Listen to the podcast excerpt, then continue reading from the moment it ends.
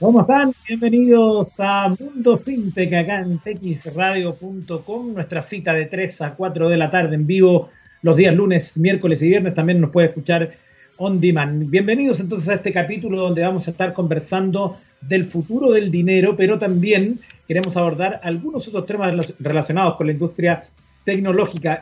Vamos a partir hoy en Argentina porque en La Nación, uno de los principales medios de ese país se destaca justamente en esta ocasión eh, la transformación digital y las oportunidades para emprendedores. Es un artículo entonces donde se señala que ayer por la tarde se llevó a cabo el primer bloque de experiencia en Davor FinTech. Los distintos paneles hablaron sobre el futuro de las finanzas en Latinoamérica, de la transformación digital de la banca y de las oportunidades que se abren para los emprendedores, la pandemia de COVID-19 trajo en poco tiempo cambios cruciales en organizaciones tradicionales, pero abrió camino a otras más pequeñas. Diego Salama, Head de Tecnología y Operaciones en Santander, Argentina, habló de las transformaciones que los bancos van a tener que realizar para poder seguir operando. Comillas, como viene funcionando, los bancos no van a tener aceptación en un mundo donde las personas quieren tener todo a dos clics, aseguró. Algo que hace que los bancos, algo que hacen los bancos es planificar. Y para mí la transformación debe ser más cultural que digital. Si la cultura de la organización sigue siendo burocrática y lenta, la transformación no sucede, agregó.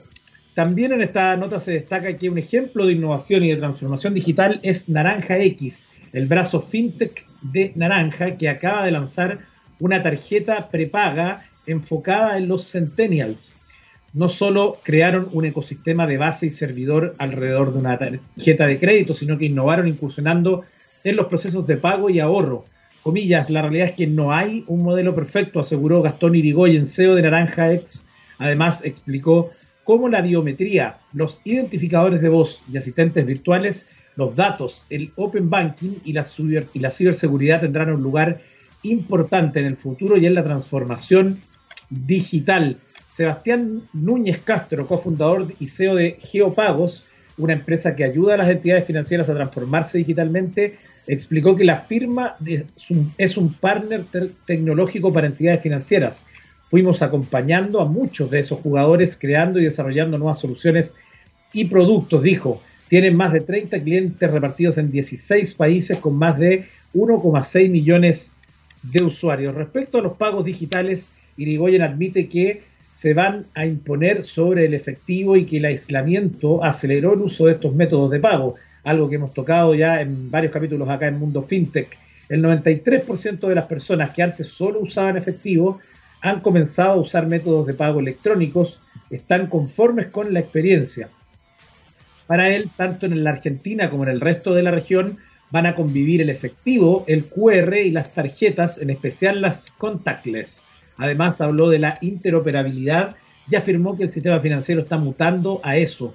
En otro panel, Paula Arregui, COO de Mercado Pago, aseguró cómo esta, esta pata de las empresas nació frente a una dificultad. Quisieron crear un servicio para su propio marketplace, pero terminaron extendiéndolo para todas las empresas y personas que necesitaban de un medio de pago, cubriendo el rombo completo de los servicios llevamos el proceso de pagos digitales hacia el mundo físico. Parte de lo que usted puede leer hoy en lanación.com, en la sección de economía y negocios, donde entonces se habla de todos estos temas que hemos estado tocando acá en nuestro programa. Ellos hablaban justamente de ciberseguridad y queremos dar una alerta de ciberseguridad que está mm, eh, hoy dada a conocer por el CECIRT, que habla entonces que se está difundiendo una nueva campaña de phishing a través de un correo electrónico que supuestamente proviene del banco Scotiabank. Allí entonces se busca persuadir a las personas para utilizar el enlace.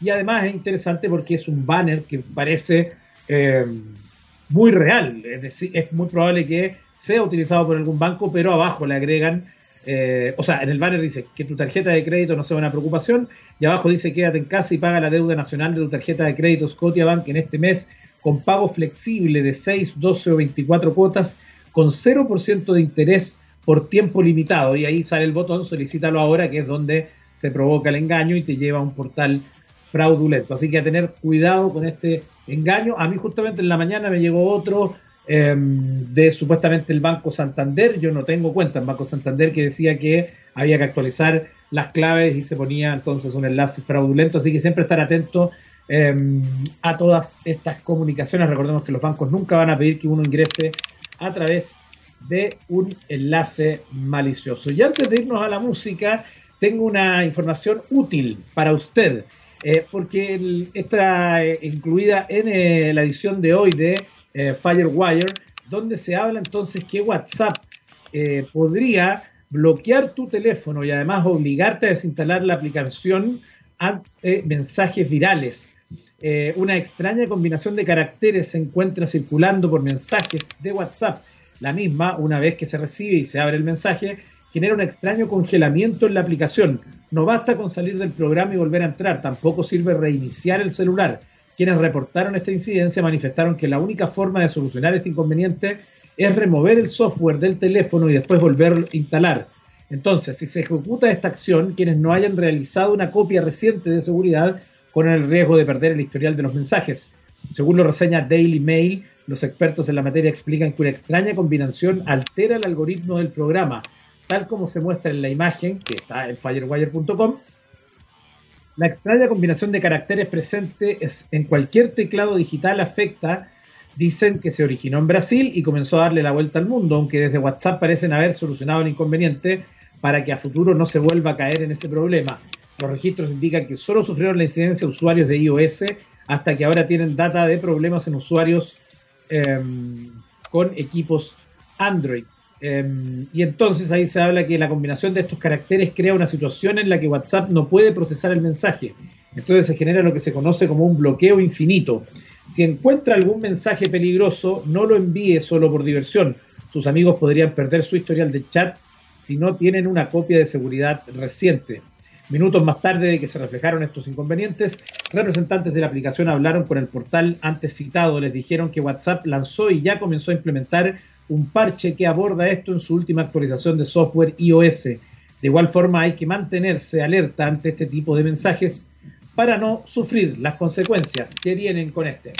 Con esa información útil nos vamos a ir a la música acá en Mundo FinTech y a la vuelta estamos conversando con un interesante invitado. Nos vamos a ir hasta el año 1971 y ahí nos vamos a encontrar con la canción de The Who, Won't Get Fooled Again canción que se basa en la idea de una revolución representando cínicamente la esperanza en torno al concepto. Vamos a la música y estamos de vuelta.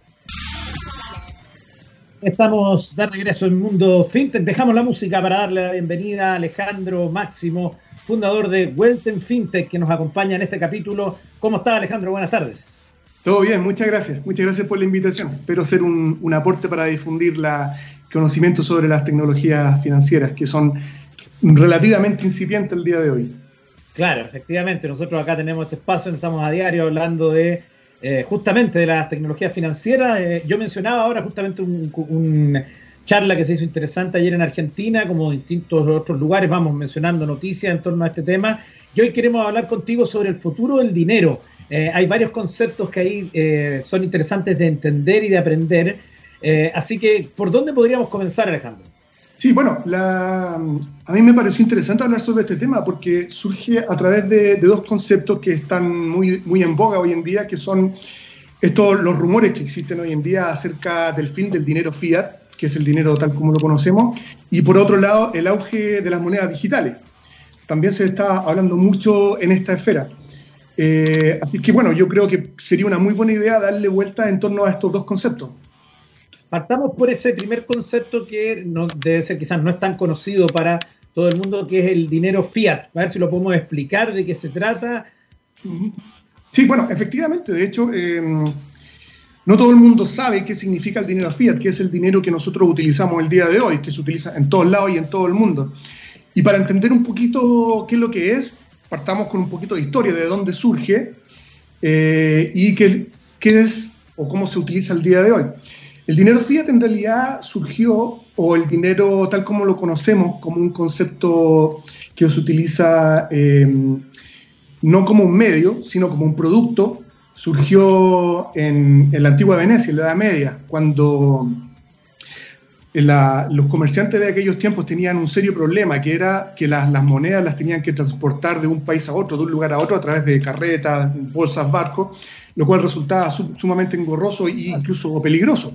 Entonces surgió la idea por ahí de hacer una representación de estos volúmenes de, monedas, monedas de oro hablamos, que eran los conocidos como las famosas letras de cambio, que era un papel firmado por un representante y que lo entregaba al comerciante y ese papel podía ser utilizado o canjeable en algún otro punto solamente por ese vendedor. De ahí surgieron los, conocidos, los famosos banquieri, de ahí salen los bancos, que son, son estas entidades que en algún punto, bueno, entregaban esta, estas representaciones de dinero y llegado un momento en que cuando empezaron a, acumular cierta cantidad de dinero, se dieron cuenta que tenían guardado cantidades de monedas de oro considerables en su arca, se les ocurrió la idea de, oye, pero esto estas monedas las podemos prestar en base a un interés. Y ahí surgió el concepto del, dinero tal como lo conocemos hoy en día, o el, capitalismo, mejor dicho. De ahí nacieron los famosos banquieri.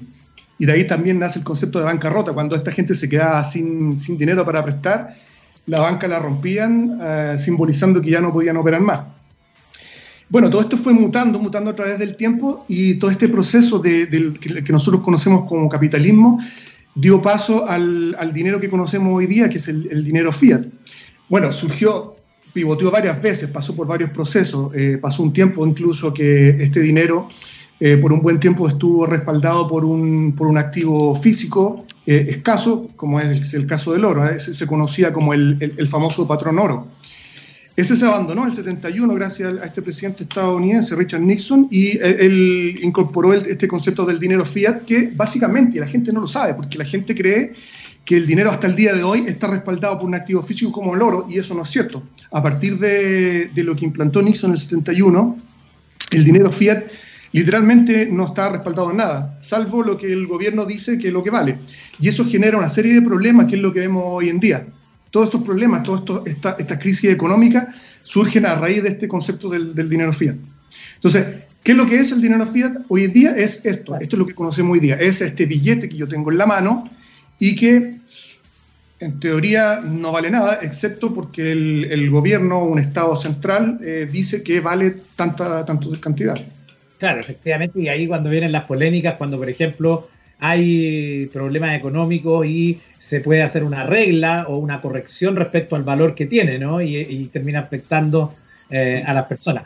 Em, bueno, y entonces tenemos ese dinero de hoy que uno podría decir bastante, con bastante certeza, que por lo menos en una parte de la población está teniendo un ocaso, es decir, eh, se deja de utilizar y el producto de la pandemia además apura este proceso y eh, los botones de pago van tomando mucha importancia, pero también las monedas eh, digitales, para decirlo de alguna manera. Y allí es donde muchas personas todavía eh, les cuesta saber o entender cuáles son buenas o cuáles pueden ser fraudulentas o como que todavía hay mucha distancia entre una orilla y la otra y ese puente no se terminaba de construir en términos de educación. Efectivamente, de hecho, ahí está, ahí está la conexión entre, entre estos dos conceptos, el dinero fiat, digamos, hablemos del fin del dinero fiat, y el auge de, las monedas digitales. Para terminar con lo primero, eh, ¿cuál es el, gran problema del dinero fiat? Es que como no está respaldado en nada, existe el gran problema, es que es la famosa inflación. Que básicamente cuando hay un problema económico o, o el ciclo económico está en la parte baja de la ola, ¿qué es lo que hacen los gobiernos? Emiten, emiten deuda. ¿Qué significa eso en concreto? Que emiten básicamente todo el dinero que, quieran a destajo y lo reparten. Y eso que es lo que genera, genera inflación. Lo que hoy día valía mil pesos, mañana va a valer 998 pesos. Entonces, ese, esa, mm, esa dinámica lo que genera es un punto o, un camino sin retorno, que va a llegar, en algún punto eh, ese concepto o esta, esa maquinaria va a colapsar. ¿Y qué es lo que estamos viendo el día de hoy? Estados Unidos, por ejemplo, está emitiendo dólares a destajo y repartiendo por todos lados, y esto está causando que todas las empresas, o las grandes empresas, los grandes inversores, estén empezando a, concluir que ya es momento de abandonar el dólar como la moneda de respaldo mundial.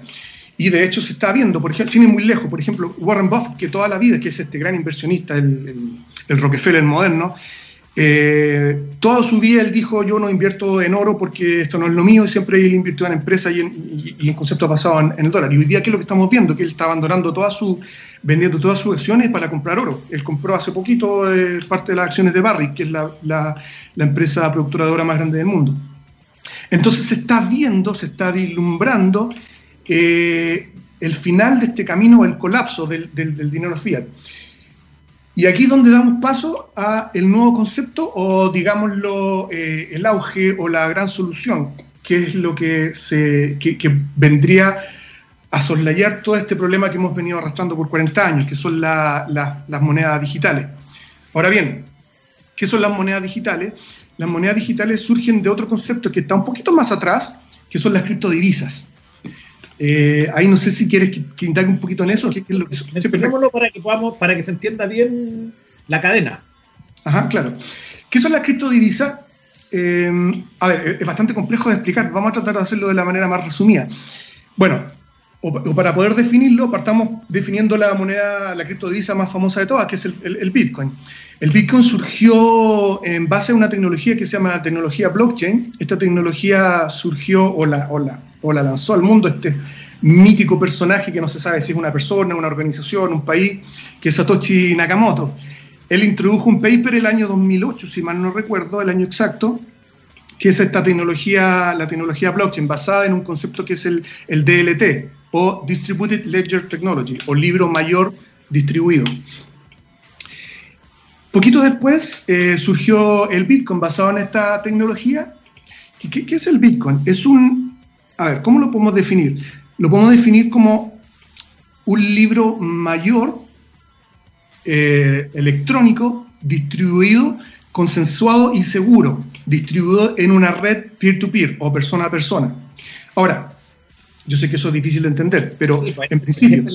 Ese es, el problema, que muchas veces eh, en la misma industria es fácil hablar de todos estos conceptos, pero cuando alguien intenta, que no es de la, una persona común y corriente, intenta entender ya con tres o cuatro conceptos, lo, mareamos, ¿no? En el fondo, para, para, explicarlo de alguna manera, cuando tú hablas eh, peer-to-peer, hay que acordarse cómo nos transferíamos la música en los 90 o a comienzos del 2000, que eh, no se hacía a través de un servidor donde uno descargaba un servidor central, sino que tú tenías canciones, yo tenía canciones y todos aportábamos en, ese, en ese sentido, ¿no?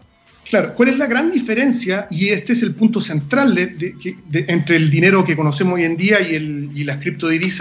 ¿Cuál es la diferencia entre el dinero de hoy día, el dinero fiat, y, la, y? Es que el dinero fiat, si bien existe el dinero electrónico, alguien me puede decir, oye, pero si yo puedo abrir mi celular y abrir la aplicación del banco y hacer una transferencia. Sí, correcto.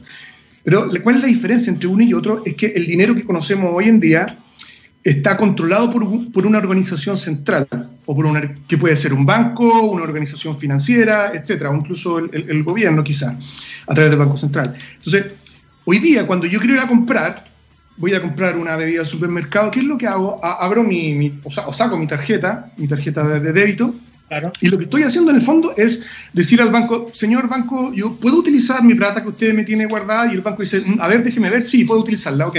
Y se hace la transacción las criptodivisas no dependen de un organismo central. Alejandro, es interesante que eso también lo podemos trasladar al mundo digital con los botones de pago, que al final es lo mismo. Es lo mismo. es lo mismo. A, tu, a, tu, banco o a la entidad financiera, autorízame para pagar con mi tarjeta de manera virtual. Exacto. Y el banco puede decir, ¿sabes qué? No te quiero autorizar a ocupar tu dinero y tú perdiste, que es lo que pasa cuando los bancos hacen un bloqueo.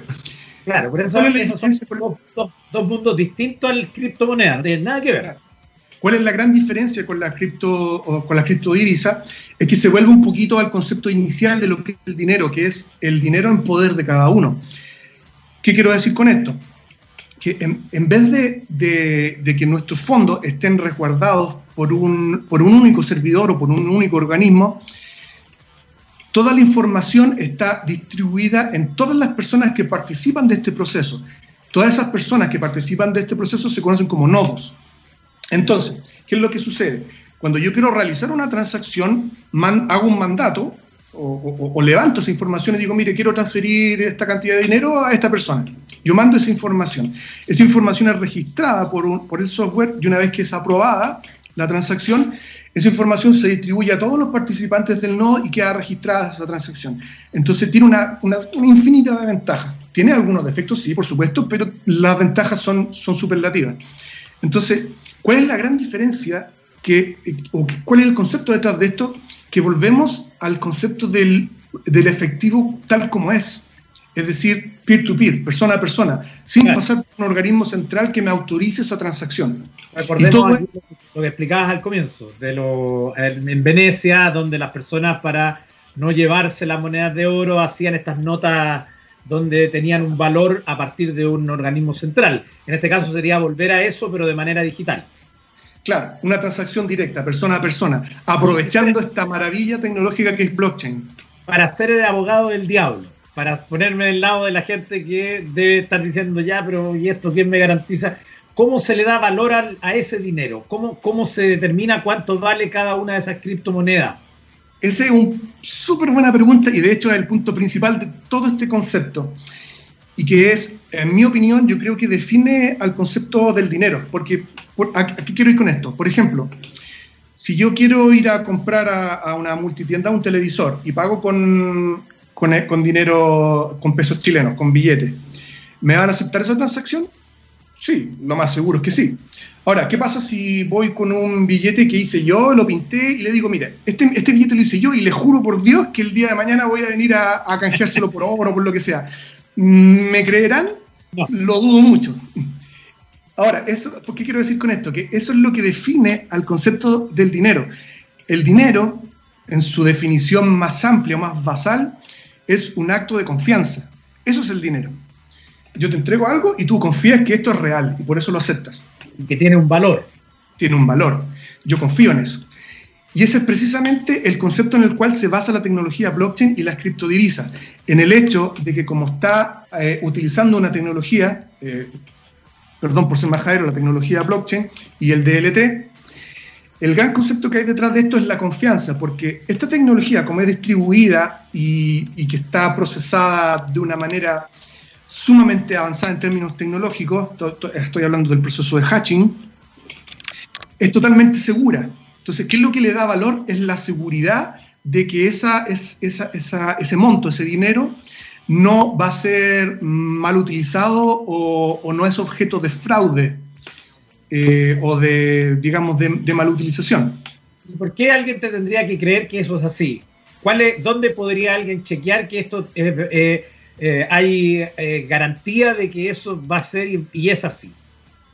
Bueno, es cuestión de meterse en el mundo de las criptodivisas, estudiar qué es lo que es la tecnología blockchain, que es el concepto del DLT, y saber que hay una serie, un proceso. Bueno, de hecho, incluso hasta el día de hoy, el Bitcoin nunca ha sido hackeado ok, yo sé que alguien puede decir, oye, pero se han robado eh, eh, bitcoins todas estas veces y han habido todos estos fraudes, sí, ok, pero eso sucede por otra cosa, porque es por lo mismo que, le roban hoy día a los bancos, por, los fraudes a través del phishing y que le roban las, las, famosas claves privadas. que le pasó a Twitter, ¿no? Que eh, capturan estas cuentas y a través de las cuentas ofrecen doblarte la cantidad de... Todas esas cosas son falsas. de, hecho, es un, un consejo el problema es la gente, no el, el, consejo financiero, dicho sea de paso. Si alguien viene y te dice, mira, dame un Bitcoin y mañana te lo doy, o lo que sea, no, chao, corre de ahí. No, porque eso no es cierto.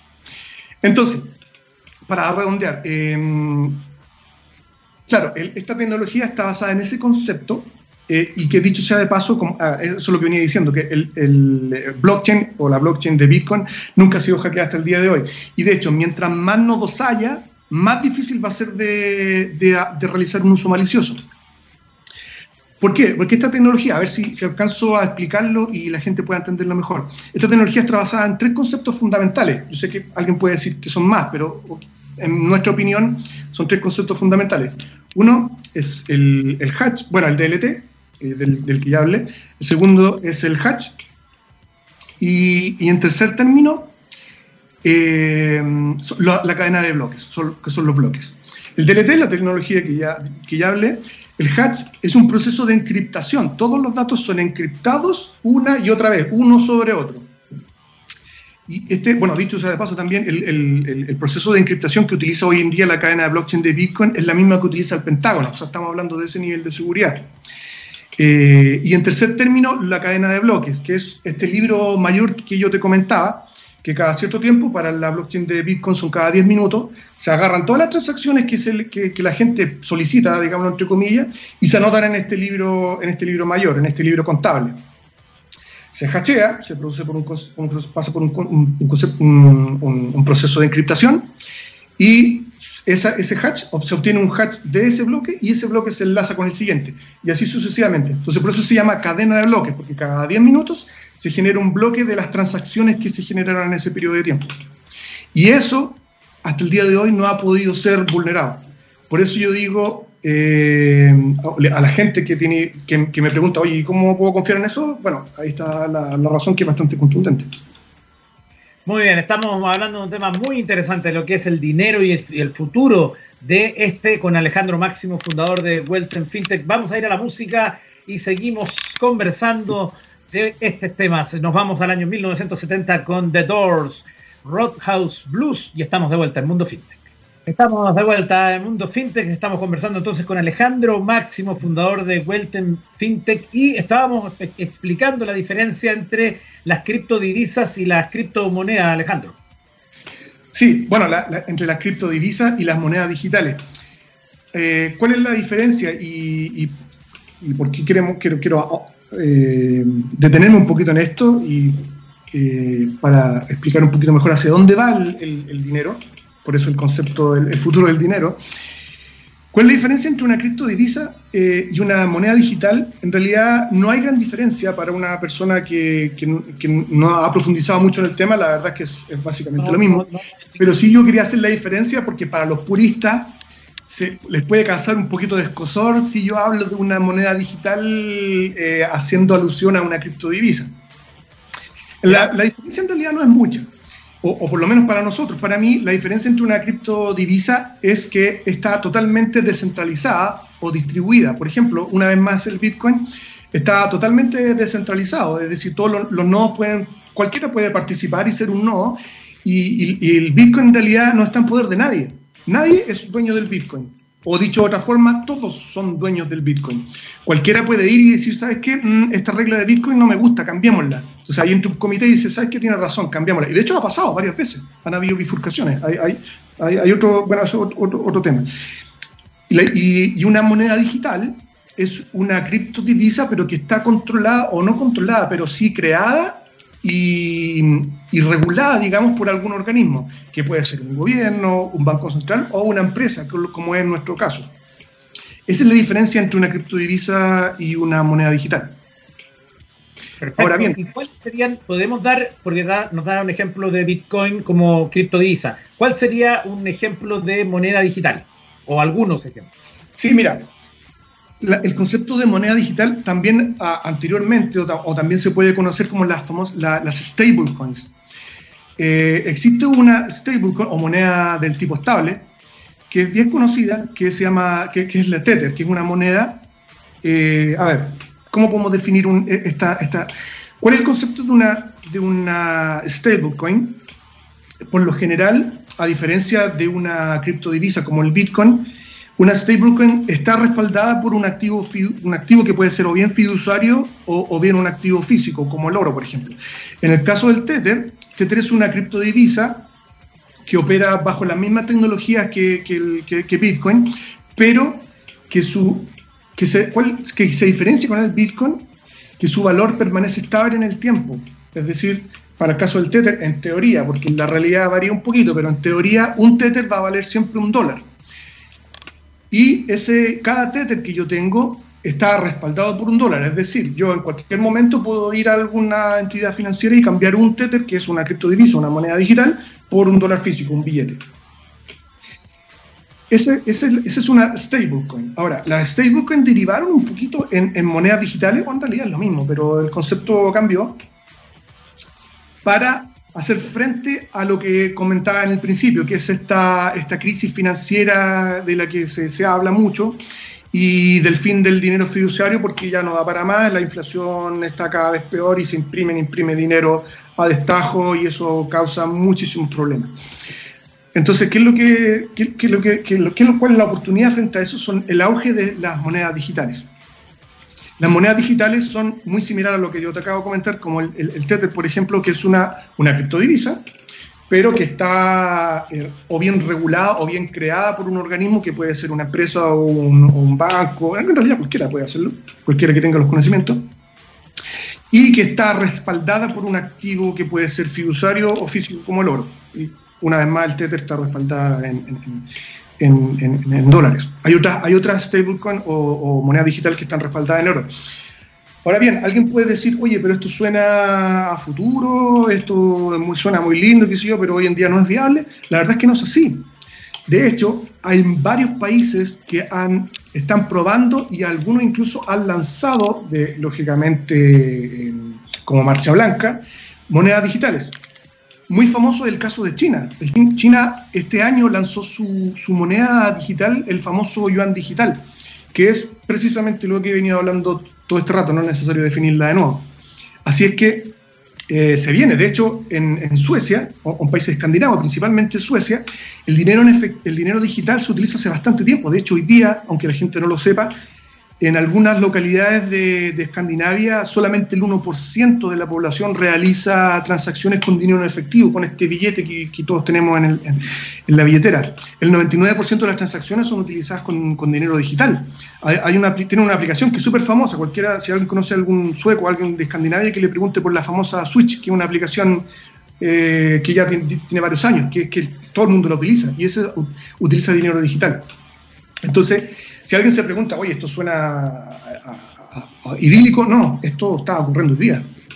Y, en, la práctica, porque claro, ya tenemos todo el concepto teórico, tenemos estos ejemplos. China, además, que ha tenido un fuerte impulso por parte de su propio gobierno, esto ya se sabía desde el año pasado. También Australia, por ejemplo, a raíz de las fintech se hablaba que van a transar probablemente todo a través de eh, criptomonedas en el, de aquí al 2025. Hablaban del 100%, damos la noticia hace un par de días. Eh, ¿Cómo se concreta esto? Eh, para allá, por ejemplo, yo tengo, no sé, quiero, porque quiero probar, tengo 100 mil pesos y los quiero, quiero comprar monedas digitales y utilizarlas. ¿Dónde se, y si no se puede todavía, ¿dónde van a hacerse sus primeros usos? Ustedes entiendo que también tienen ahí un desarrollo al respecto. Sí, eso también es una súper buena pregunta y la verdad es que la respuesta es bastante fácil. Siempre y cuando se pueda desarrollar eh, un ecosistema que gire en torno a esta tecnología, es bastante fácil implementarlo. ¿Por, qué lo digo? Porque, bueno, fácil en términos técnicos, pero difícil en términos sociales.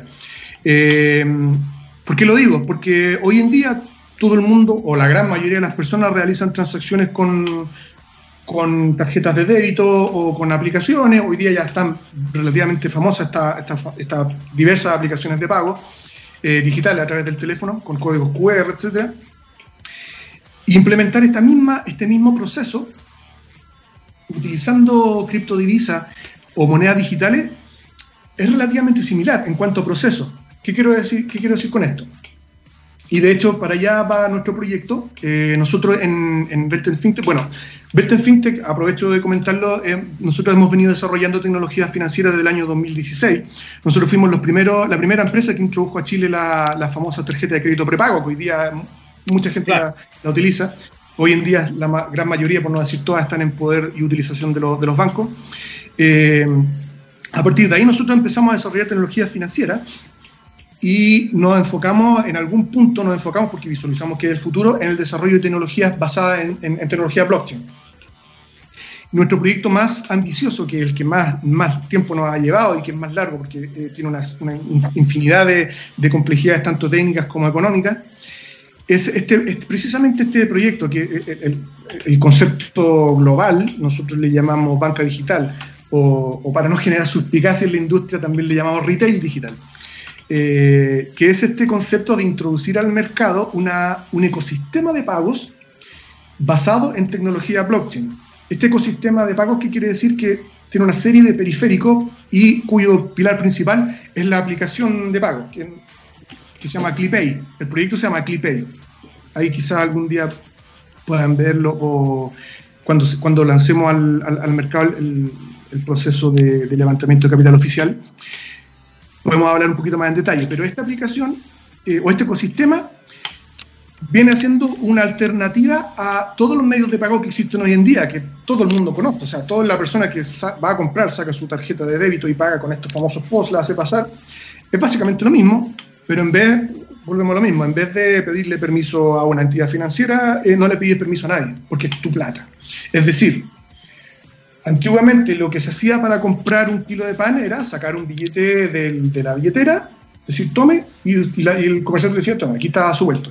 Hoy día eso, se hace exactamente lo mismo, pero a través del teléfono.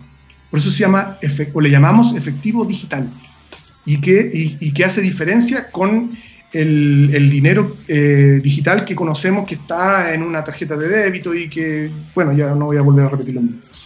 Ya, ¿y eso cuándo se podría haber implementado y dónde podríamos utilizarlo? ¿Están trabajando ya con potenciales clientes? No, si, no, si no puede contarnos dónde podríamos tener esa alternativa de pago del transaccional digital eh, tradicional, para decir.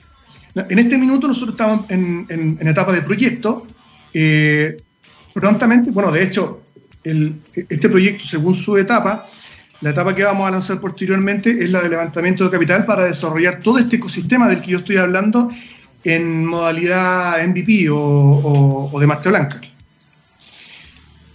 Este, bueno, este levantamiento de capital lo íbamos a lanzar en, como a mediados de año, por ahí por, junio más o menos, pero dada la pandemia decidimos posponerlo hasta que ya se libere la cosa, la gente pueda salir a las calles, qué sé yo. Así que esperamos poder lanzar este proceso en, en noviembre, me refiero al levantamiento de capital, para el desarrollo de todo el ecosistema y una vez desarrollado este ecosistema, ahí vamos a poder estar en condiciones de generar tracción, como se le llama en, la industria del emprendimiento. ¿Qué quiere, qué quiere decir?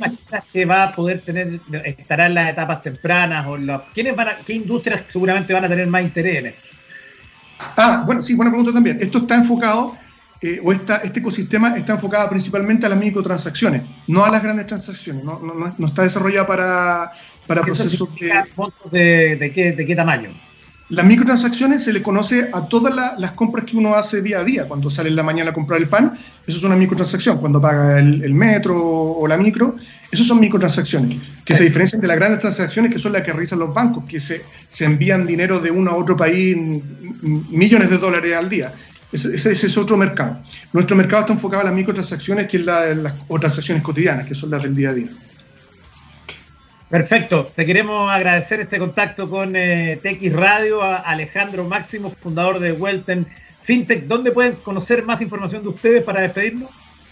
Welten.cl, ahí está la información básica y, están los correos o los teléfonos si es que alguien está interesado en conocer un poquito más o ser parte del proyecto incluso, del proyecto KeyPay o, o de retail digital.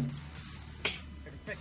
Ahí, eh, igual porque como no eh, la gente no está viendo, ¿cómo se deletrea para que tengamos, porque claro, Welten y pueden entrar a... Sí, Welten es una palabra alemana que significa mundos. El concepto detrás de la empresa es el poder aunar el, toda la población mundial en lo que, en lo que llamo aldeas mundiales. Welten se deletrea W-E-L-T-E-N. Perfecto. Welten o Welten en alemán. .cl, ahí está. Entonces ahí pueden encontrar más información. Muchas gracias Alejandro por este contacto con TX. No, muchas gracias a ustedes por la invitación. Bueno, y en la despedida solamente quiero mencionar una noticia que hoy está en hipertextual y que habla de eh, Uber, que dice tira la casa por la ventana, 800 millones para que todos sus coches sean eléctricos.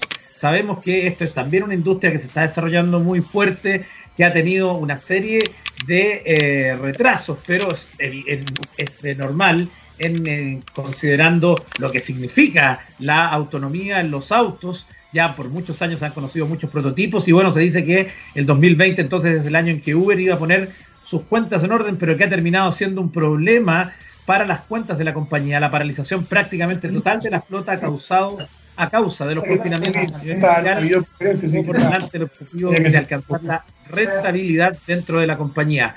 Y entonces ahí se habla que mientras Uber intenta afrontar lo que queda de un incierto 2020, al que se añade una dura etapa en California y su posible normativa para contratar conductores, ya está preparando su estrategia para los próximos años. Y ahí justamente se habla entonces de esta decisión entonces que su visión pasa por la electrificación de la flota de vehículos asociados a la plataforma bajo el proyecto Uber Green, presentado este mismo martes por Dara Khosrowashi, Uber quiere lograr que en 2030 sus emisiones puedan reducir a cero en la mayor parte de las ciudades en las que están presentes. Em, y ahí se habla entonces para 2040 Uber tendrá que alcanzar cero emisiones en toda su compañía. Nos vamos a despedir en este capítulo de Mundo FinTech con una canción muy afín y que la pidió nuestro invitado, que es Money de Pink Floyd del año 72. Nos juntamos el viernes nuevamente de 3 a 4 en vivo, también on demand, acá en TX